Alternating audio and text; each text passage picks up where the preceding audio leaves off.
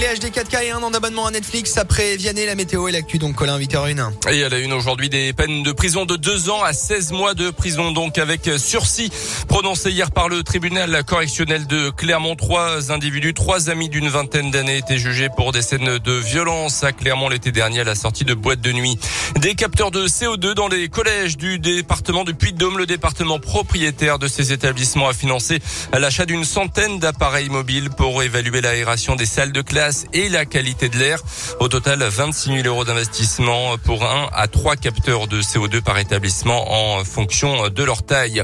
Il est enfin de retour après une édition 100% en ligne l'an dernier. C'est bien dans les salles de l'agglomération clermontoise que le festival international du court métrage donne rendez-vous aux spectateurs. La 44e édition du festival s'ouvre aujourd'hui et se poursuivra jusqu'au 5 février.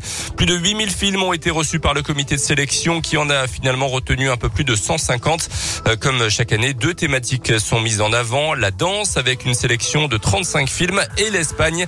Laura Thomasé, membre du comité de sélection, nous en dit plus. On pourra voyager euh, grâce à la compétition internationale où il y a 55 films qui sont représentés et euh, faire une escale en Espagne à travers plein de programmes qui ont été constitués pour retrouver le cinéma espagnol de ces 20 dernières années.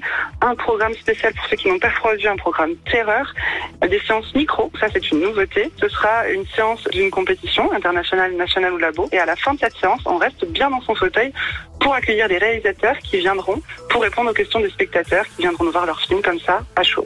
Ces séances micro auront lieu dans la nouvelle salle de la comédie de Clermont. Plus d'infos à retrouver sur notre site radioscoop.com et l'application Radioscoop.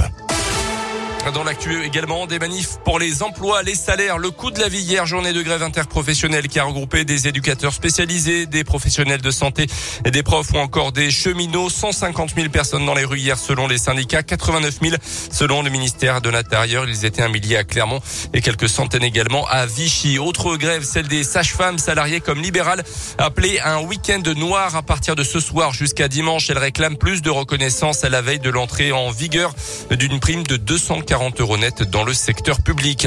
Emmanuel Macron aurait lancé en toute discrétion son site de campagne avec vous 2022.fr, même si euh, le site ne mentionne nulle part la République en marche ou bien le président de la République lui-même, Emmanuel Macron, qui n'a toujours pas formellement euh, déclaré sa candidature à un second mandat à l'Élysée.